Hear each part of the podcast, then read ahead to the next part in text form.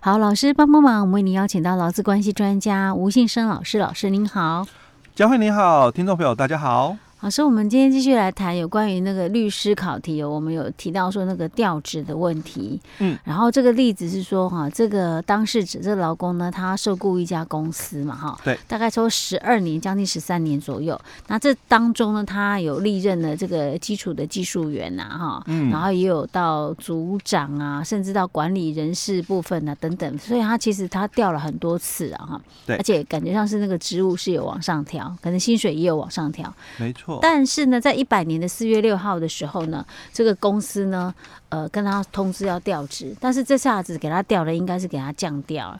为什么呢？因为光是从职称名称里面可以听得出来，因为是助理专员哈。再来就是他的薪水也减少了五千多块。那这种情况，当然这个劳工就不同意啦，所以他就去申请这个调解，对不对？对。他的总公司是在台北市，但是他是在分公司在台南市工作，所以他跟台南市政府的劳工局申请调解，呃，然后四月九号申请调解，然后五月八号呢调解不成立。调解不成立之后，他五月九号隔天，他又再次通以同样一个事由，又向台南市呃台南市政府劳工局申请调解。好，然后我们上一次有提到的第一小题里面有讲到说，第一次调解不成立之后，提起第二次的劳资争议调解，到底是不是符合法令的规定？嗯、那老师在上一集里面其实有提到说，其实，在劳资争议处理法里面好像没有这方面的规定，没有说你不可以提出第二次的调解，对不对？对，甚至于。啊、呃，如果说呃，再提起劳资争议的调解里面，它还有一些相关的一些规定，怎么样你才可以申请到第二次？所以意思是可以第二次申请调解的，哎、欸，只是看你合不合乎它的规定而已。对，嗯哼。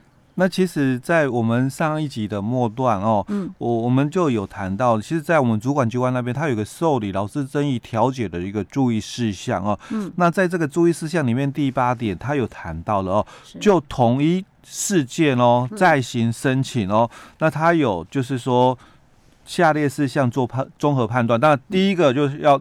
提到的是有没有新的事证是啊、哦，那或者是有没有进行调解的一个实质上的一个帮助哦，那或者是有本法哦第六十一条规定的一个情形哦，那这个指的是我们劳资争议处理法第六十一条哦，它被驳回了这个强制执行申请的一个效力，也就是说，它本来是依照我们劳资争议处理法哦有调解成立的哦，那但。经过这个法院裁定哦，驳回了这个强制执行申请的话哦，但就把你会视为是调解不成立哦。哦，原本是有调解成立的，对。但是哎，可是为什么又会进到法院啊？哎，有可能就是这个对方没有履行。哦，他讲当初讲是讲调解，结果他没有履行，那当然另外一方可能就申请强制执行了。哎，对啊，结果那个强制执行到申请强制执行部分还会被法院驳回哦。哎，对哦，那因为在六十条里面哦，其实他有提到应驳回强制执行申请的一个情形哦。那他有就是说三种情况哦。那第一个情况就是调解的内容哦，或者这个。仲裁的一个判断哦，系使劳资争议当事人为法律上所禁止的一个行为了哦，所以这个当然就会被驳回。哎，法律禁止的东西，那你们虽然调解有成立嘛哦，那当然还是要驳回。是，虽然当初两个人哦都讲 OK 了这样子。对哦，但是可能是。那至于这个法律禁止，可能就是法官那边判定了。哎，对哦。那第二个就是。调解的内容，或者是仲裁的一个判断哦，与劳资争议的这个标的啊哦，显然哦就是无关的，或者是性质哦不适于强制执行的哦。那这个也是有可能会被驳回的哦。那或者是第三个，就是依照其他法律哦，不可以为强制执行的一个部分哦。那这个是有可能的一个部分哦。那就是我们在第二个里面所提到的哦。你说六十一条里面的规定，对哦。那第三个就是所请求的这个调解事项，曾经有调解成立了哦，但是是跟原来的这个调解标的是不一样的。哦，那这样的话就曾经有调解成立，但是调解的标的物就可能你要主张的是什么哦，我要请求的是资遣费哦，那我现在可能又不一样的一个请求了，请求内容哦，所以他只是就同一个事件哦，他题目里面他也只是就同一个事由哦，但是有可能你请求的标的物是不一样的，哎，对，会不一样的哦，那这个是在这个第二次哦。依照同一事由再申请调解的话哦，那主管机关要受理的话哦，他有一些看这三项的。哎，老师，那这三项只要符合其中一个就可以了吧？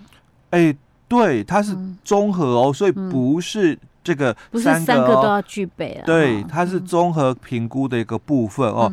那如果主管机关哦查明没有。刚刚我们所讲的这些事情的话，当然他可以不受理，因为之前就调解过了。对哦，那你你再行调解哦，如果没有新的东西或者是这个注意的话，其实浪费行政资源哦。那所以他就提到，那可以不受理哦。这也就是我们在实务上常常提到的，假如你没有新的东西的话哦，那通常。我们主管机关不会再受理第二次的调解哦，就是这个意思哦。所以他这个第一题里面的第二个问题的话，你要写，因为是考试嘛，哎对，还得写的蛮详细的，哎对哦，不可以只有写说是或不是，哎、因为他这个答案也不是是或不是就可以。概括的说明清楚，除非他是我们后面我要也要谈，就今年的考试的时候就有用那个填填对就服 以及的那个考试 的话，可能是这样。可是如果是像这种，这应该答是还是不是呢？应该是是啊，因为。他既然都已经受理第二次调解了，就是依照他的题目来看的话，对。但是，一般如果是像问答题，其实他不会考这种，哦，不会考这种的，对。他一定是那种标准答案，是就是，不是就不是。就是在法规里面，可能他有很清楚的讲到的东西了哦，他才会考出来的哦。是 OK，好，这是第一题哦。然后第二题里面，他讲说，这一家公司在台南市政府呃台南市政府劳工局调解期间的一百年的五月二十五号，因为他他第二次调解是五月三十号才再度宣告调解不成立。对。然后这家公司是在五月二十五号哦，他是早五天哦，嗯，就通知这个劳工说，我要跟你终止劳动契约。对。他说这样是否发生效力？嗯。所以，所以这个时间点是会有问题吗？其实这个时间点哦，我我把这个名词讲出来，可能大家听众就了解哦。嗯、其实这个在考的是冷却期的概念。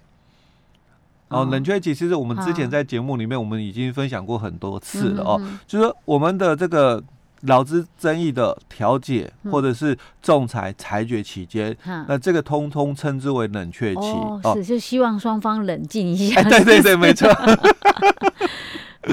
啊，所以在我们的劳资争议处理法第八条里面，他就谈到了哦，劳资争议哦，只要在这个冷却期，就是调解、仲裁跟裁决的期间了哦，那资方哦就不可因为这个劳资争议的事件而有歇业、停工、终止契约或者是其他不利劳工的一个行为哦。那当然一样哦，劳工他也不可以因为这个劳资争议的事件而有罢工或者是。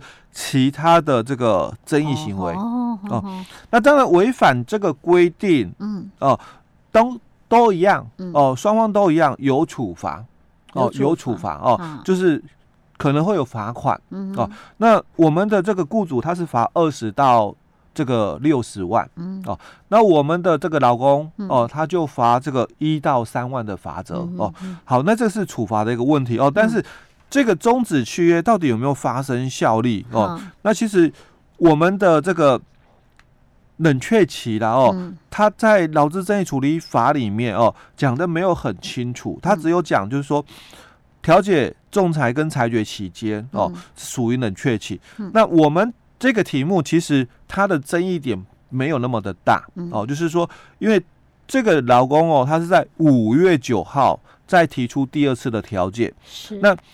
一般正常的程序了啊，哦、可能这个公司啊哦，嗯、在这个三一个礼拜内，嗯、我们就把时间放宽一点哦。嗯、他在一周内应该就已经收到了台南市政府的通知了，因为这个劳工在九号提出，嗯、那主管机关会发文通知，他有可能是以独任调解人的方式，或者是。以这个委员委员的方式。嗯、不过因为在当时的那个时间点哦，应该是以委员会的方式进行哦，因为我们在上一集讲过，劳动三法的再修法哦，是在一百年的时候哦，但是时间轴的一个关系哦，我觉得应该。把它切割掉，就把它当成在旧的劳动三法里面谈哦。Uh. 所以当时的调解它只有委员会、uh. 哦，它没有像现在有一个独任调解人机制哦。Uh. 好，那既然是委员会的话，就主管机关它必须通知这个公司选任委员三天内。Uh. 那三天内公司如果没有这个选任这个调解委员的话，就由主管机关指派。是啊、uh 那主管机关指派之后，那我们委员会就成立了，uh. 我们就。就开始授权委员会处理调解事项。哦，那个时候已经授权调理了，委员会成立了，所以我刚刚才会讲，我把时间轴哦，我把它放宽，可能一个礼拜的一个时间，所以假设说了哦，嗯、我再放更宽了、啊，嗯，老公在五月九号申请调解，嗯、哦，那应该我们的劳资争议调解委员会，他在五月十九哦，已经抓十天了哦。嗯那应该已经委员会就成立了，也也授权就是处理劳资事项了哦。嗯、那我们的冷却期就应该要启动哦，我们的冷却期要启动了哦。是那这个在我们的这个解释令里面哦，他就有谈到了，说在一百零一年的时候哦，他就去解释了，就是说劳资争议处理法第八条所讲的哦，这个冷却期的算法哦。嗯、那因为我刚刚会这样想，就是说我们在一百年以前的劳资争议处理法其实有讲清楚，就是旧的冷却期规定是在第七条里面哦。嗯、那旧的那个劳资争议处理法哦，它有解释，就是冷却期的一个起算点哦。嗯、那因为新法没讲，所以我们后来解释令有说了。那在一百零一年这一则解释令里面，他就谈到了哦，他说这个冷却期的一个起算哦，它就分三个。第一个是调解嘛，嗯、哦，那第二个是仲裁，嗯、那第三个是裁决哦。那在这三个时间里面，他讲调解的一个部分，就是指哦，我们的这个主管机关哦，依职权交付调解哦，嗯、并通知哦当事人那一天冷却期起算了，嗯、这是第一种算法。通知就算了。对，所以我刚刚才讲，我把时间轴有没有我放了很久，嗯、说我觉得十九号。哦，可能我们的这个委员会早就成立了哦，嗯、而且也通知当事人说什么时候要开会了、嗯、哦。那第二种起算点，就或者是接到劳资争议当事人一方或双方之完备调解申请书之日起起算哦。那这个是起算点，那结束点当然就没有问题哦，嗯、就是调解记录送达、嗯、哦，这个冷却期就结束了哦。嗯、好，那我我要讲的是这个调解跟仲裁的算法都一样。第三个是裁决哦，嗯、那裁决的话是讲说，中央主管机关接到了劳资争议当事人一方之完备裁决申请之日起算。哦，裁决比较不一样。哎，裁决就只有一个标准啊、哦。那我们的调解跟仲裁都有两个标准，嗯、一个标准就是这个依职权交付调解、嗯、哦，所以就是我们委员会成立了，啊，那我们。通知了这个当事人，哎，什么时候要开调解会了？我们通知了，我可能通知你是题目里面说的，我通知你说三十号，五月三十开调解会，啊，但是我可能哦，我刚刚讲过，我可能是五月十九我就发文通知你了哦。